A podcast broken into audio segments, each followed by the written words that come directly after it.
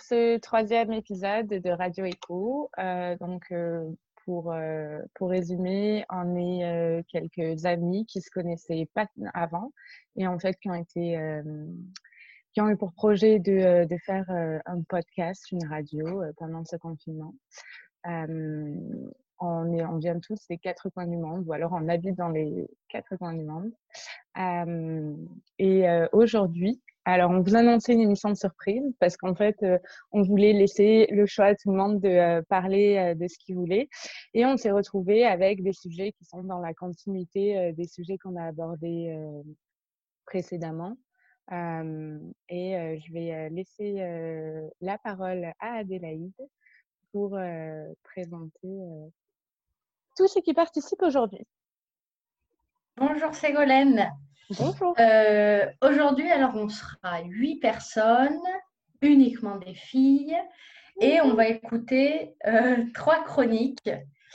Euh, on va commencer avec la chronique de Lucie.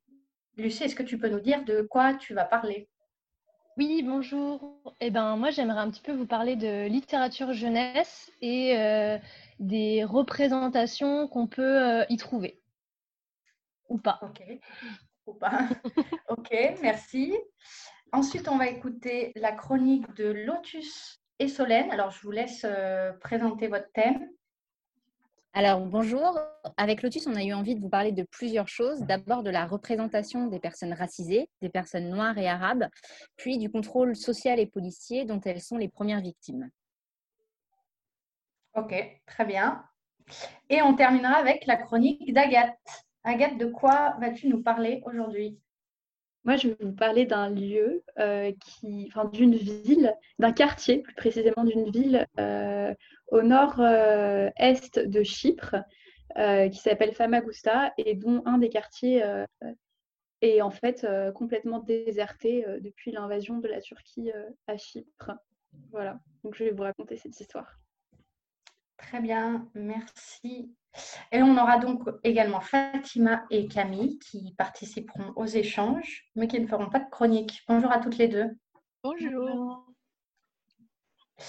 Alors, je vous propose de commencer eh ben, avec euh, la chronique de Lucie. Ce qu'on entend par, euh, littérature de jeunesse, c'est donc tous les ouvrages qui sont produits pour les enfants, de la petite enfance à l'entrée dans l'âge adulte.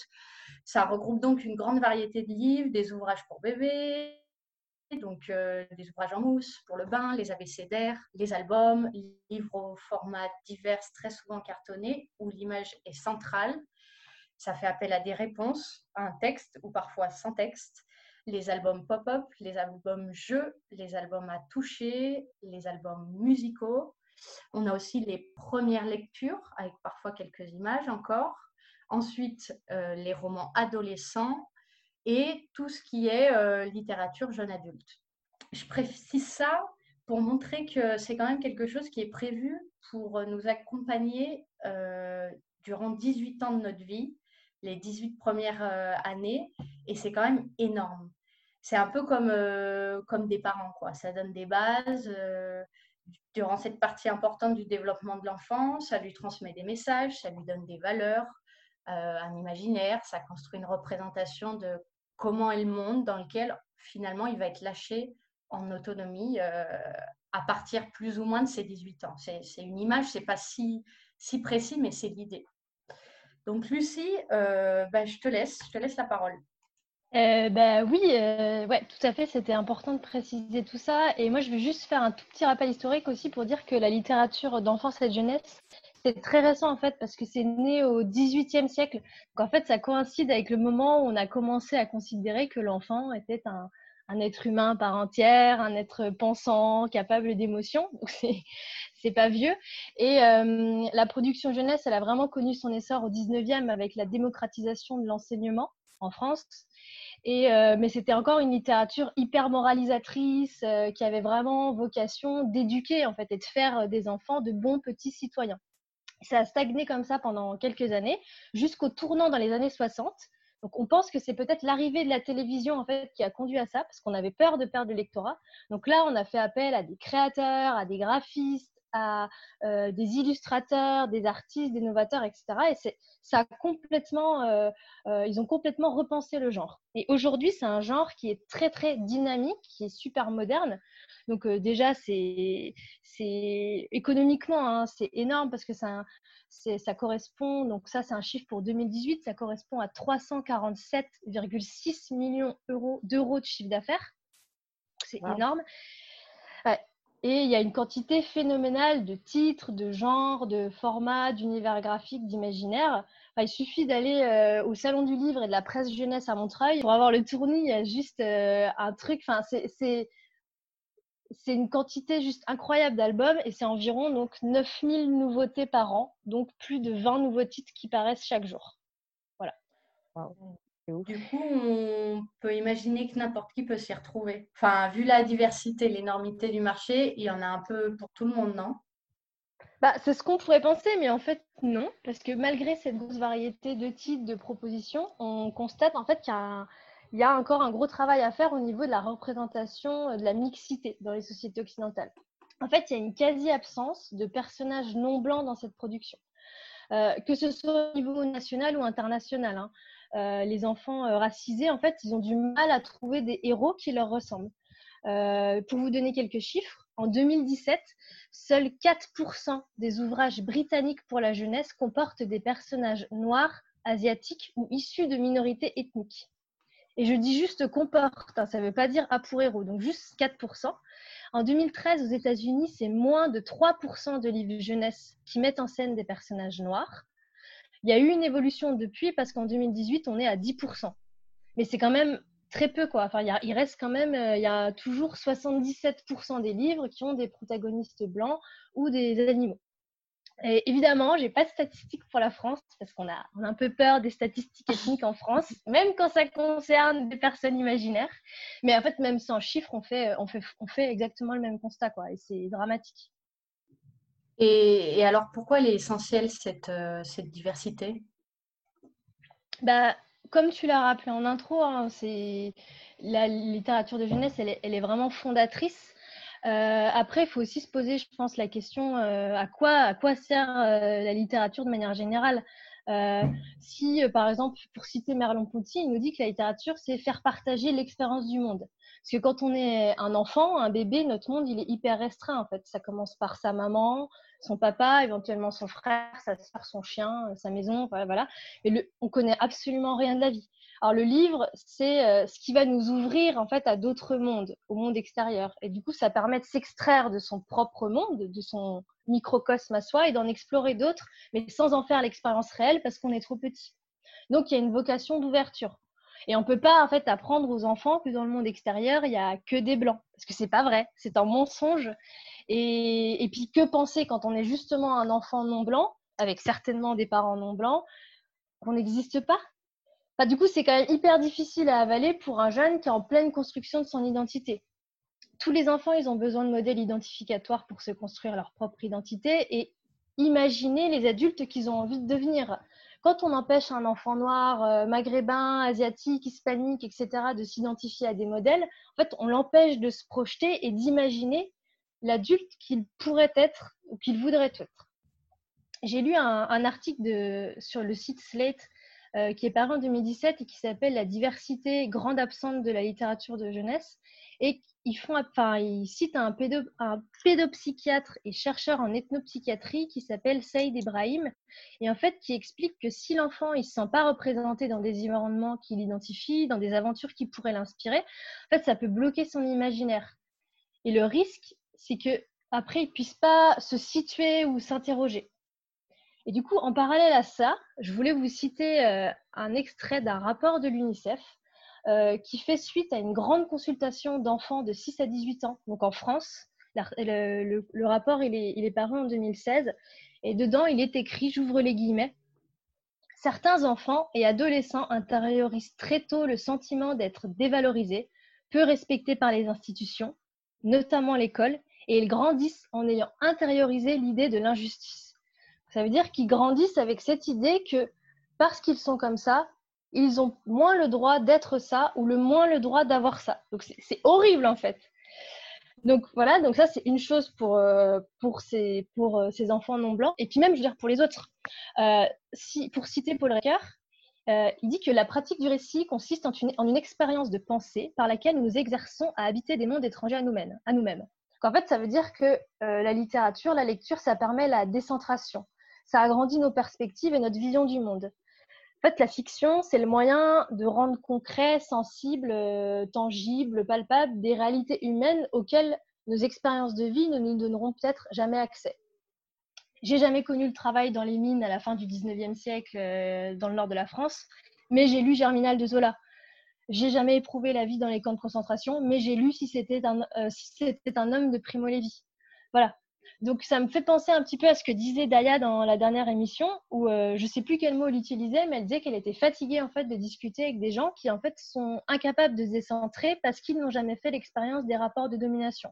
Et pour moi, c'est là que la littérature, a, toute sa place. Enfin, il y a un vrai enjeu parce que justement, euh, ça pourrait euh, faire naître de l'empathie chez, ces enfants-là et de de mettre en fait, de mettre en scène le quotidien de ces personnes racisées, ça les fera exister dans l'imaginaire, euh, dans l'imaginaire collectif. Oui, mais quand même, euh, il existe des histoires qui mettent en scène des enfants noirs, arabes, asiatiques, des enfants du monde entier, non? Euh, Oui, oui, c'est vrai. Mais ces ouvrages, ils existent, mais je ne sais pas si, si tu remarqué, enfin si vous avez remarqué, mais très généralement, quand on voit des petits personnages euh, noirs, euh, arabes, euh, asiatiques, etc. en littérature de jeunesse, en fait, ils sont forcément mis en scène dans un univers lointain, exotique. Ils sont loin de nous, quoi. Et par exemple, les, petits personnages noirs, leur histoire, elle se, passe, elle se passe forcément sur le continent africain. On va même pas se préciser de pays ou quoi, c'est l'imaginaire colonial de l'Afrique, donc c'est la brousse, c'est la savane et tout. C'est vraiment euh, un, plus une représentation hyper stéréotypée.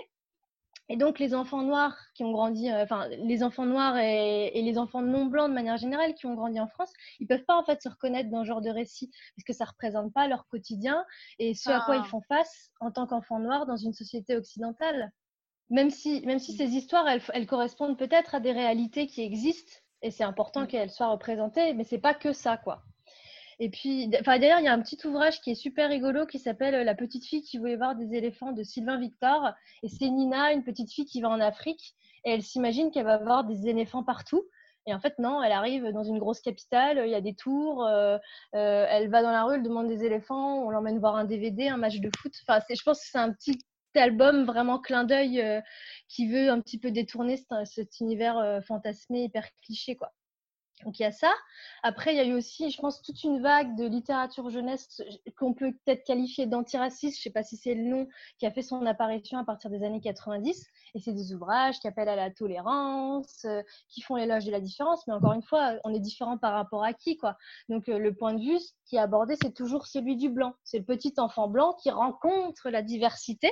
en plus, on peut très vite tomber dans le côté euh, white saviorisme avec le petit enfant blanc qui fait l'effort d'aller vers l'autre et tout, alors qu'on n'a jamais le ressenti de l'enfant euh, euh, racisé qui bah, peut se prendre des remarques racistes et qui du coup a un quotidien qui est perturbé par ça. Donc c'est un peu compliqué quoi. Et puis après dans les romans ados, le constat il est un petit peu moins binaire parce qu'il y, a plus, y a plus de personnages racisés, ils sont plus présents, mais par contre ils sont vraiment identifiés en tant que tels. Hein. Euh, ils sont euh, principalement définis par euh, leur identité européenne d'origine africaine, par leur double culture. Donc ça, et en plus, ils sont toujours contenus à des rôles secondaires. Ils sont jamais mis en avant, ce sont jamais les héros. Donc oui, il y a des personnages non blancs dans la littérature de jeunesse, mais il faut quand même se demander c'est quoi la place qu'ils occupent et euh, est-ce que euh, leur place, elle pourrait être interchangeable avec les personnages blancs?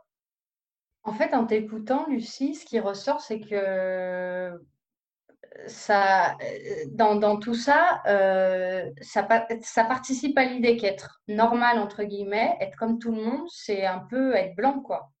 Ouais, exactement. En fait, c'est ça qui est, qui est terrible, c'est que quand dans un roman, ou un texte non illustré, si aucune indication euh, physique n'est indiquée sur le personnage, on va tout de suite, projeter l'image d'une fille ou d'un garçon blanc, euh, même quand on l'est pas soi-même. Hein.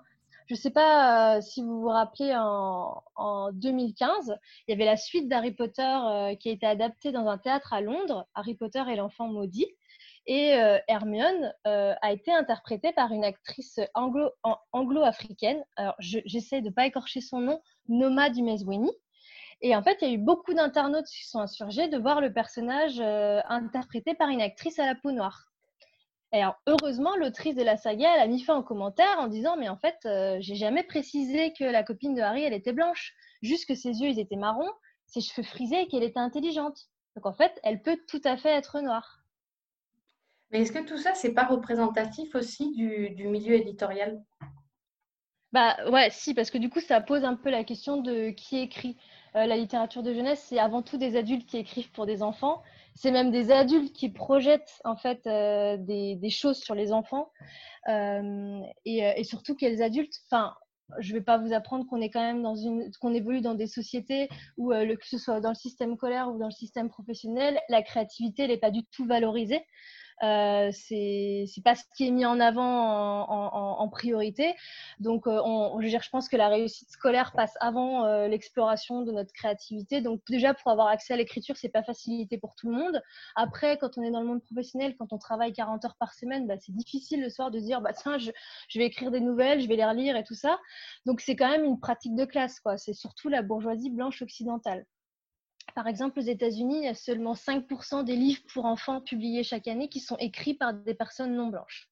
Donc euh, voilà, on peut après on peut se dire bon bah ces personnes blanches, elles écrivent sur, ce qu'elles connaissent, donc elles, des, fabriquent des personnages, enfin elles imaginent des personnages blancs.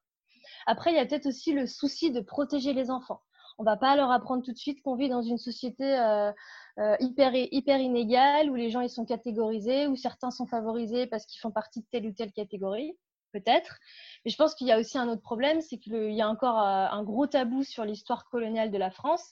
Et ces personnages qui posent la question de la double culture, en fait, ils sortent pas de nulle part. Ils sont le produit d'une histoire. Et cette histoire, on a encore aujourd'hui du mal à l'assumer. Donc, il y a tout ça.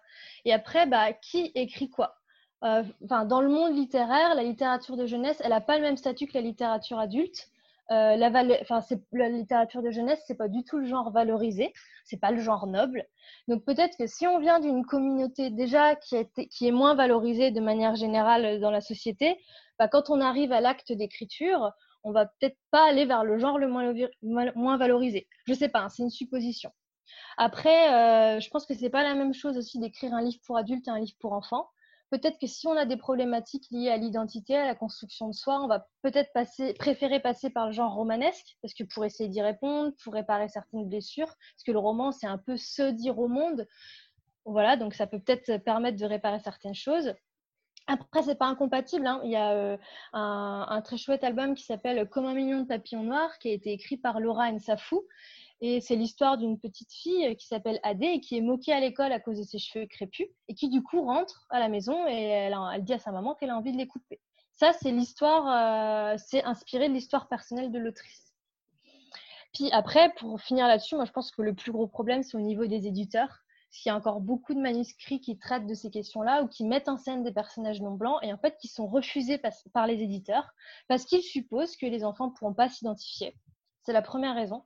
Et aussi, on, répond souvent aux auteurs que en fait, euh, la, couleur de la, la couleur de peau du personnage va prendre toute la place. Quoi. Comme si mettre en scène un petit personnage noir, euh, ça veut dire euh, que on va forcément parler de, je sais pas, de, problèmes de noir. Enfin, je sais pas, voyez, c'est, c'est, ridicule. Et il y a énormément de témoignages là-dessus sur Internet. Quoi. et rien que pour revenir bah, sur l'album dont je vous parlais, comme un million de papillons noirs, initialement, il a été publié grâce à un financement participatif c'est pas, ça vient pas d'une initiative d'une maison d'édition. Et ça a justement un succès fou maintenant. Ouais, et aujourd'hui, c'est si rare que. Et elle en a sorti un, deuxième aussi maintenant. Et comment il s'appelle le deuxième, tu connais? Le chemin de Jada et c'est l'histoire de deux sœurs en fait c'est sur le colorisme. C'est l'histoire de deux sœurs il y en a une qui a la peau plus foncée et une, autre qui a la peau plus claire. Oui c'est ça le chemin de Jada aux éditions Cambourakis et du coup euh, bah, c'est justement la différence de traitement entre ces deux petites filles qui n'ont pas exactement la même couleur de peau. Et, du coup euh, toi comment tu penses qu'on pourrait inverser la tendance? Bah, du coup, je pense que là, au niveau des éditeurs, il y a, une prise de conscience qui, qui doit se faire, mais bon, mais euh, je pense qu'aussi au niveau des albums, il y a peut-être euh, quelque chose qui peut jouer au niveau de l'illustration. Parce que quand un illustrateur reçoit un texte qui met en scène une petite fille ou un petit garçon et que dans le texte, il n'y a aucune euh, précision de sa couleur de peau ou de son aspect physique, bah, rien ne l'empêche de l'imaginer avec la peau noire, avec sous des traits asiatiques, euh, indiens, je ne sais pas, tu vois. Par exemple, j'ai découvert euh, récemment un petit album hyper que je trouve assez sympa qui s'appelle Disparaît de Michael Escoffier et Mathieu Maudet. Et c'est l'histoire d'une petite fille qui s'appelle Charlotte. Et puis, bah, comme peut-être beaucoup de petites filles, elle, décide un jour de faire disparaître ses parents parce que voilà, ils posent trop de règles, c'est pénible les parents, quoi. Du coup, hop, d'un coup de baguette magique, elle décide de les faire disparaître et ça marche. Donc voilà, elle va découvrir ce que c'est la vie sans parents. Je vous spoil pas la fin, mais euh, et du coup en fait il se trouve que cette petite fille elle est métisse, sa maman est blanche, son papa est noir. Et en fait, à aucun moment, ça n'a d'influence dans l'histoire. En fait, on s'en fout totalement. C'est c'est même pas un détail parce que dans le texte, c'est même pas indiqué. On le voit juste à l'illustration. Et ça, je trouve ça assez chouette, quoi. Et nous, à titre personnel, en tant que lecteur, que lecteur qu'est-ce que qu'est-ce qu'on pourrait faire en fait? Bah, ce qu'on peut faire, c'est encourager au maximum cette production quand elle existe et qu'elle est de qualité, donc en achetant ces albums, en les diffusant, en les offrant, en, en, les offrant aux enfants de notre entourage, mais pas que les enfants qu'on imagine concernés, hein, tous les enfants, parce que si euh, on a demandé pendant de nombreuses années à des des enfants non blancs de s'identifier à des petits personnages blancs, euh, l'inverse, il est tout à fait possible. Puis après, bah, c'est la loi du marché. Quoi. Quand un truc se vend, ce qu'il fait, ça le fait fonctionner en fait. Euh, si les éditeurs se rendent compte que ça marche, eh ben, il y aura plus, de plus en plus euh, d'albums comme ça qui seront produits. Et puis si dans les années à venir, les petits enfants non blancs peuvent se retrouver dans des héros ou des héroïnes qui leur ressemblent, et donc s'imaginer vivre des expériences extraordinaires ou juste seulement se voir représenter dans, l'imaginaire collectif, je pense que ce sera hyper important dans, leur prise de confiance en eux. Quoi. Bon, en tout cas, merci, euh, c'était hyper intéressant. Et, euh, et, bon, toi, tu t'es, tu t'es concentré en particulier sur les personnes racisées et le manque de représentation dans la littérature jeunesse. Mais en fait, euh, ce phénomène, il ne concerne pas uniquement ces personnes-là, mais aussi, par exemple, je ne sais pas, les, les personnes de sexe féminin. Il y a quelques années, il y avait, c'était très rare, voire quasiment impossible d'avoir une héroïne en personnage principal dans un bouquin, dans un livre. Et ça concerne aussi les personnes homosexuelles, c'est l'enquestionnement sur leur sexe, donc les personnes transgenres, etc. Et je me dis que si on peut y voir quelque chose de positif, c'est peut-être qu'aujourd'hui, ça évolue petit à petit en parallèle avec la levée des tabous sur ces sujets-là. C'est ce que je dirais. On en parle plus, on donne des noms et et du coup, ils existent et, et donc ils sont plus représentés.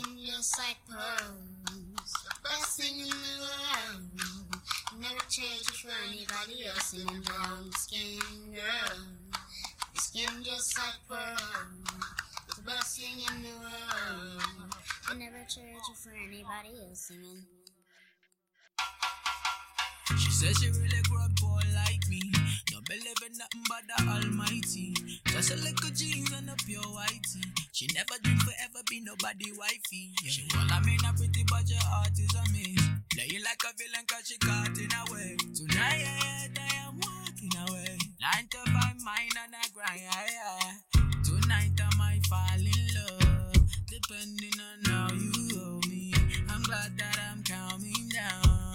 Can't let no one come control me. Keep dancing and call it love. She fights it by falling slowly. If ever you are in doubt, remember what mama told me. Brown skin girl, your skin just like pearls. Your back against the world. I never trade you for anybody else. A brown skin girl, your skin just like pearls. The best thing in the world. I never trade you for anybody else. Pose like a trophy when Naomi's walking. She need an Oscar for that pretty dark skin. Pretty like Lupita when the camera's closing. Drip broke the levy when my Kelly's rolling. I think tonight she might break her brain. Melanin too dark to throw her shade. She minds her business and winds her ways. Go like 24K. Okay. Tonight I might fall in love. Depending on how you hold me. I'm glad that I'm calming down let no one come control me. Keep dancing and call it love. She fighting but falling slowly. If ever you are in doubt, remember what mama told me. Brown skin girl, your skin just like pearls. Your back against the world. I never trade you for anybody else. A brown skin girl, your skin just like pearls. The best thing about the world. I never trade you for anybody else. Looked in the mirror lately?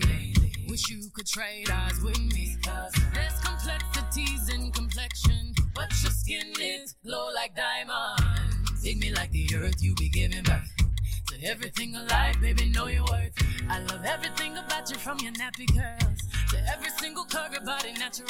Same skin that was broken, me the same skin taking over. Things out of focus you, but when you're in the room, they notice you. Cause you're beautiful. Yeah, you're beautiful. Them and them gon' fall in love with you and all of your glory. Your skin is not only dark, it shines and it tells your story. Keep dancing, they can't control watching, they all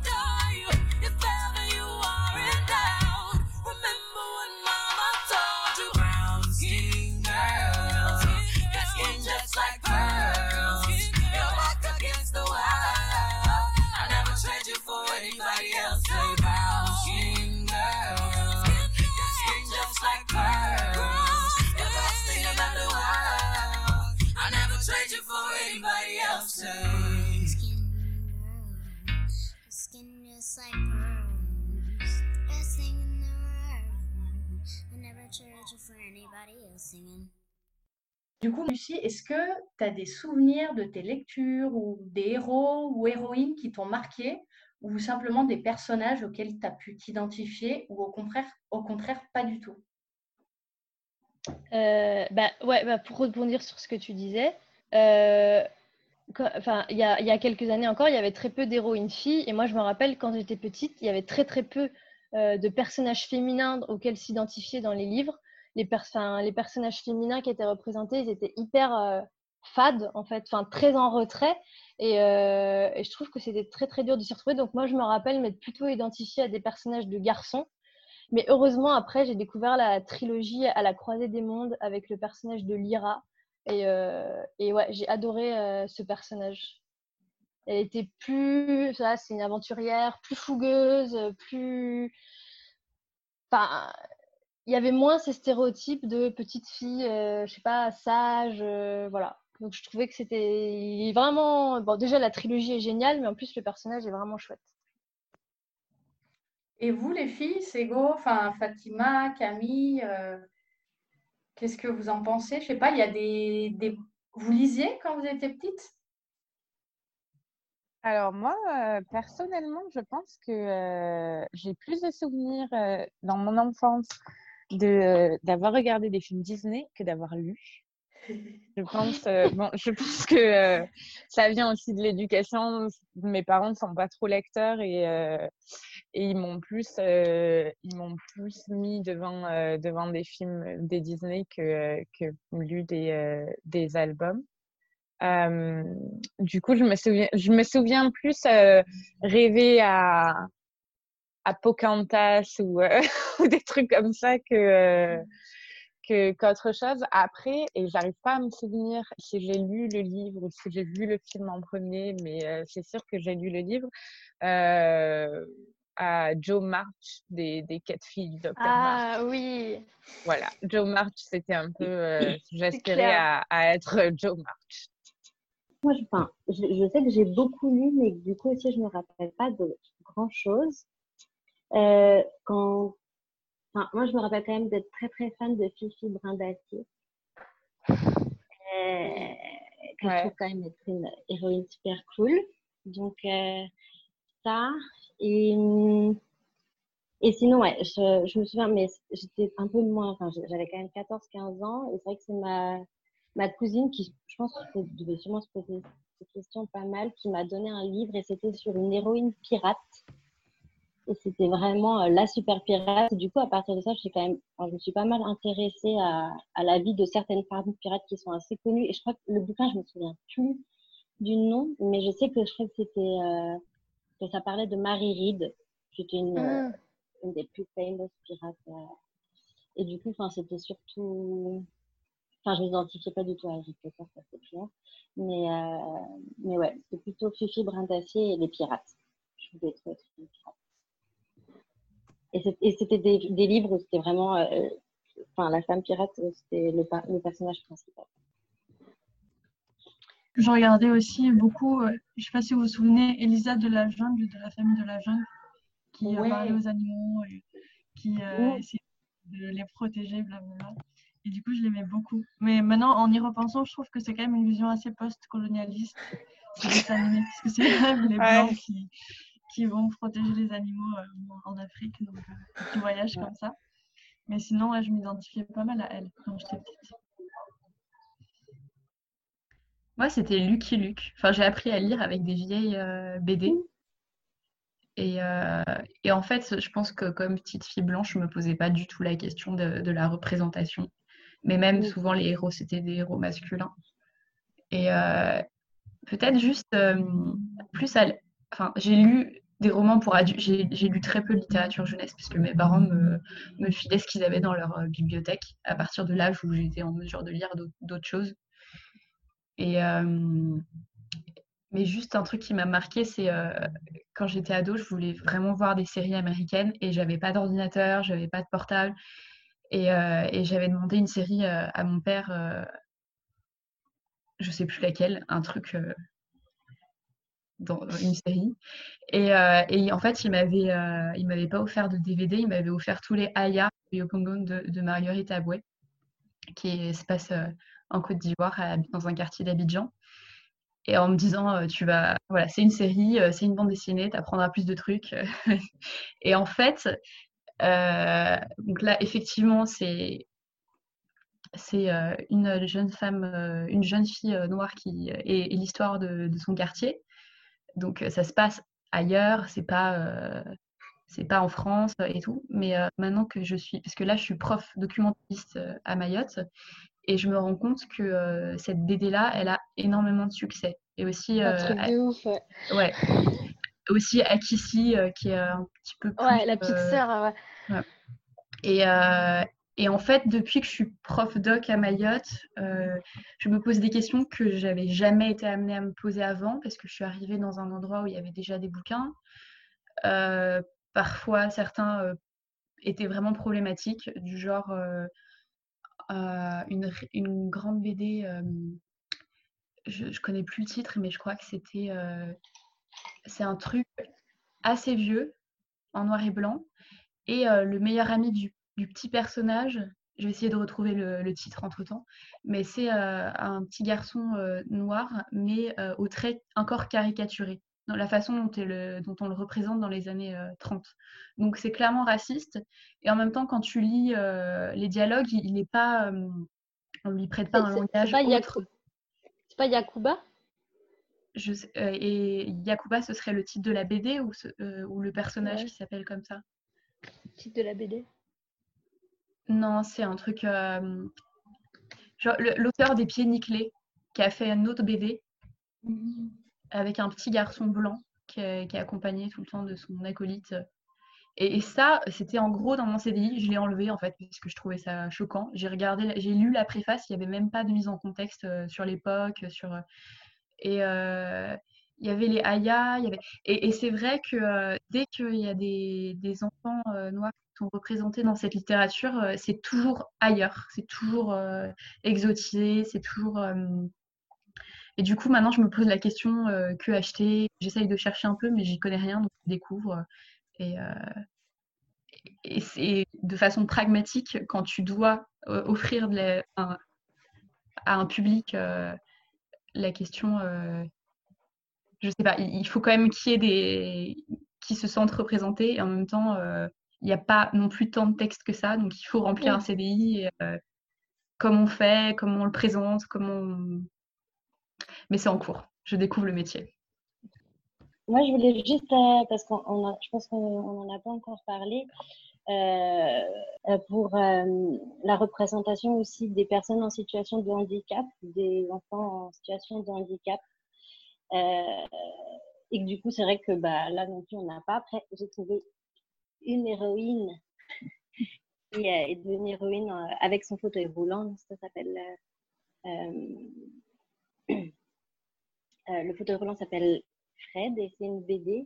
Donc, ça a été écrit par Jean-Jacques Thibault et Nicolas Robin. Et du coup, et du coup, voilà, je pense qu'il n'y a aussi pas assez de représentation. Alors qu'il y a, enfin, moi, j'ai grandi dans un dans un collège où il y avait justement beaucoup d'enfants en situation de handicap. Euh, pas forcément fauteuil roulant, ça peut être euh, autisme, maladie des verre, euh, trisomie, enfin voilà, et d'autres. Et je pense aussi que, enfin, je pense que le fait qu'on ne représente pas ces enfants-là dans dans la littérature, après quelques réflexions, après je dis pas que c'est vrai, mais je pense aussi que, ces enfants ont beaucoup de mal à s'intégrer à l'école et que je pense en fait que les autres enfants qui lisaient pas ou qui voyaient pas des héros en fauteuil roulant ou avec une situation de handicap bah, pouvaient dé- développer des peurs ou de la méchanceté envers ces enfants-là qui étaient euh, euh, qui étaient justement euh, à l'écart euh, euh, parce que c'était pas des héros parce qu'ils n'étaient sûrement pas dans les livres et en fait dans mon expérience après j'ai aussi été en fauteuil roulant euh, pendant un peu de temps, j'ai dû réapprendre à marcher, etc. Et je me suis retrouvée dans un centre qu'avec des enfants en fauteuil roulant. Et euh, voilà, croyez-moi, c'est vraiment des super héros ces personnes-là. Et du coup, euh, du coup, je pense qu'il faudrait aussi euh, développer ça. Ce serait super chouette. Et Avec un fauteuil roulant ou avec euh, n'importe quel autre euh, situation de handicap, tu peux être, tu peux faire des choses euh, super chouettes. Euh, Solène?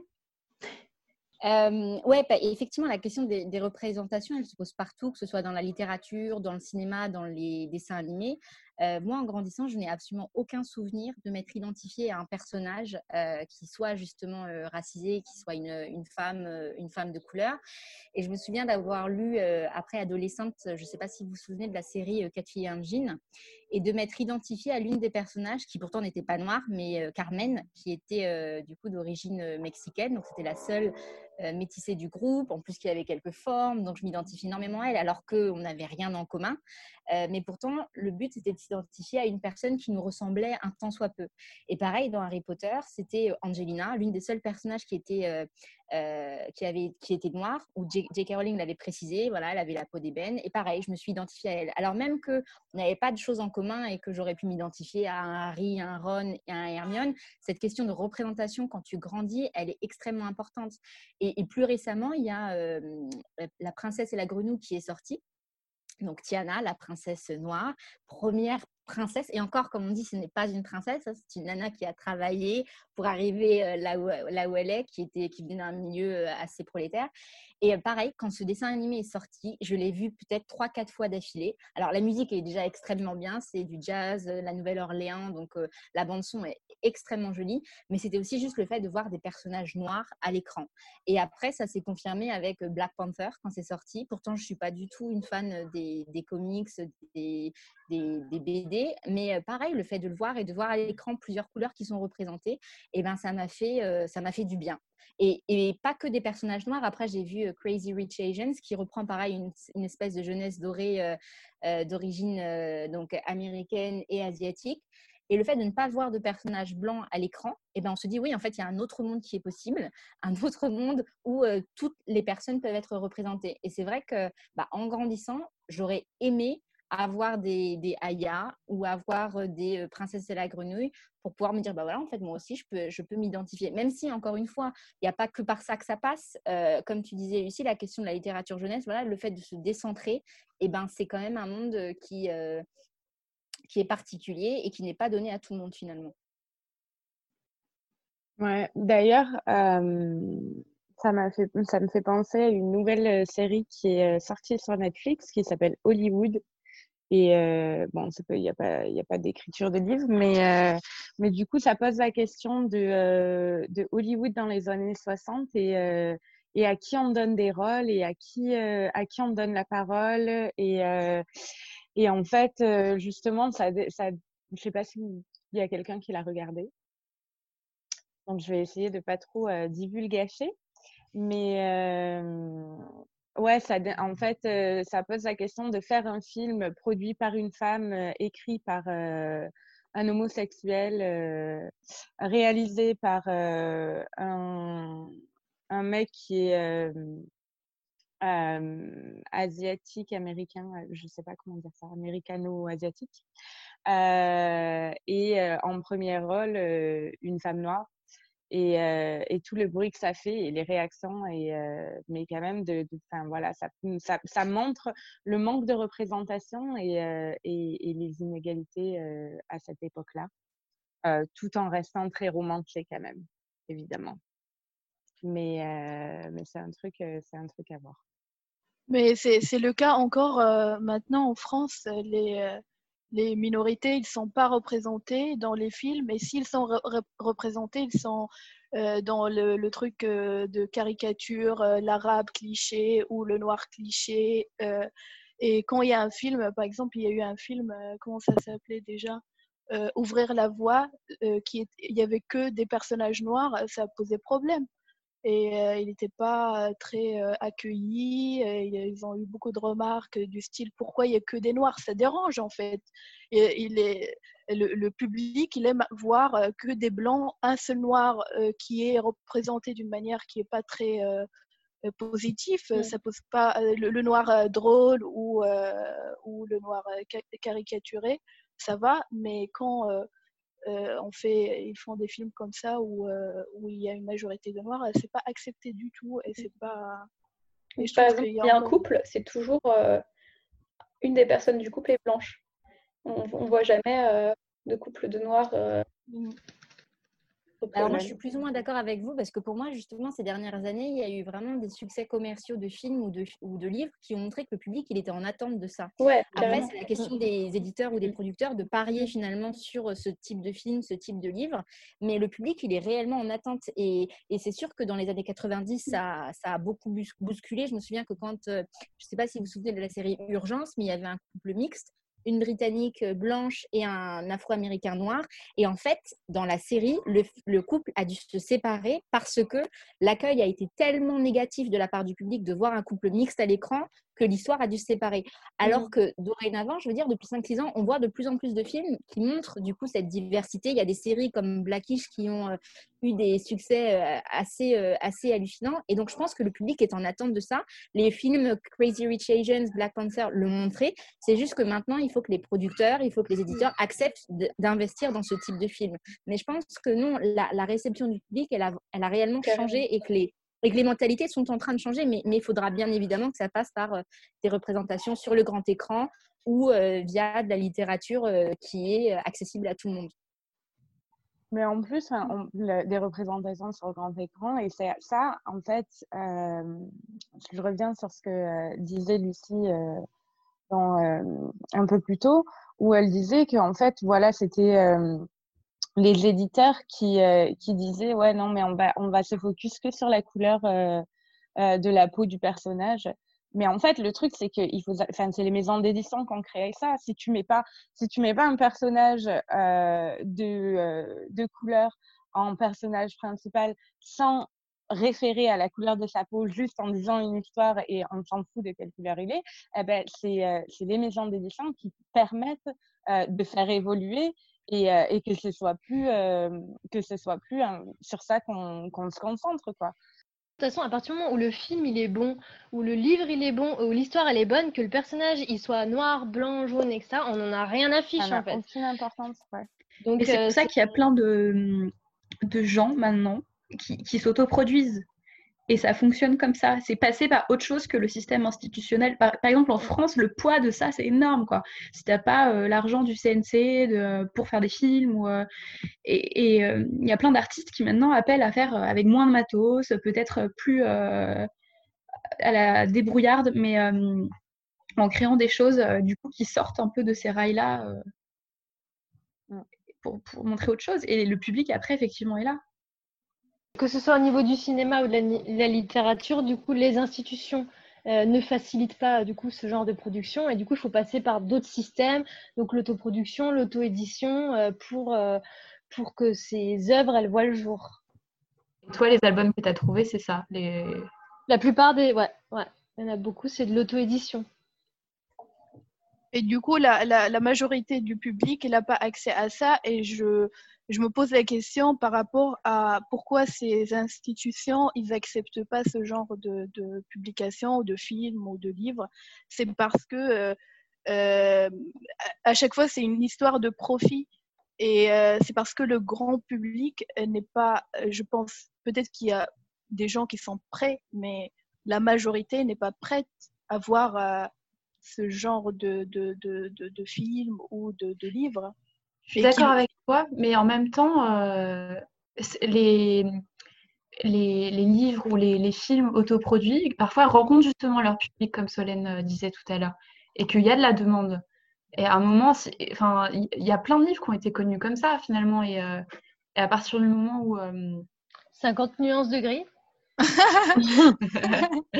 J'ai l'impression qu'ils sont connus dans les milieux où euh, où les gens s'intéressent à ces sujets-là, mais pas d'un point de vue euh, général. Et, euh, et si les, les, choses doivent changer radicalement, ça, ça, ça, doit se faire d'une manière générale. Et le point que je voulais juste souligner, c'est pourquoi ces gens ils produisent pas ça? Parce qu'ils ont peur de ne que ça marche pas ou qu'ils trouvent pas de succès.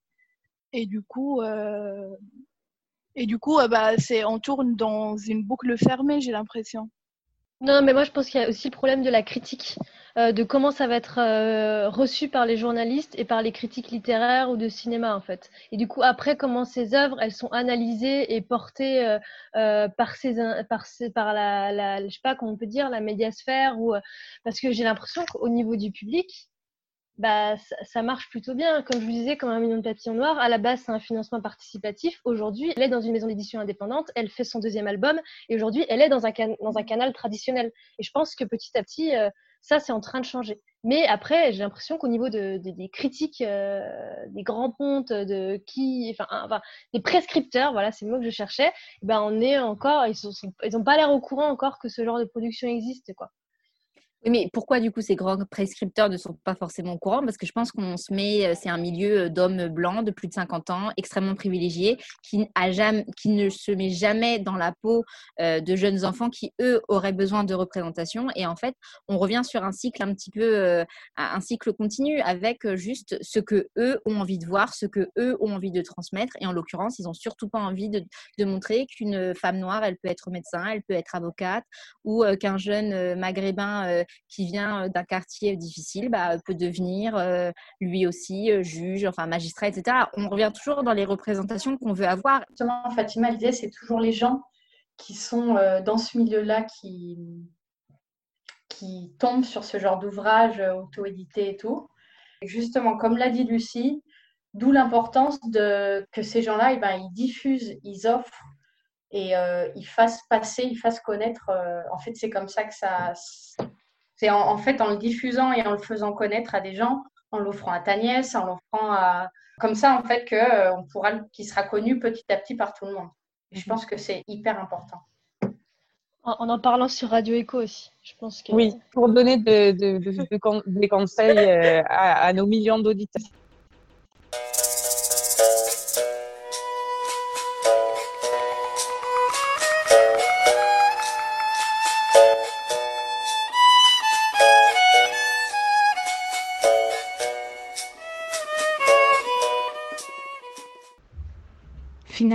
A consacré ce podcast aux représentations dans la littérature de jeunesse en écoutant la chronique de Lucie.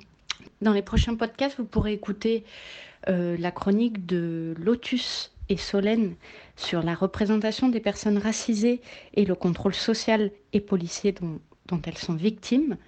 Et enfin, une chronique d'Agathe sur une ville morte à Chypre. Merci à toutes et à tous euh, d'écouter nos émissions et excellente journée.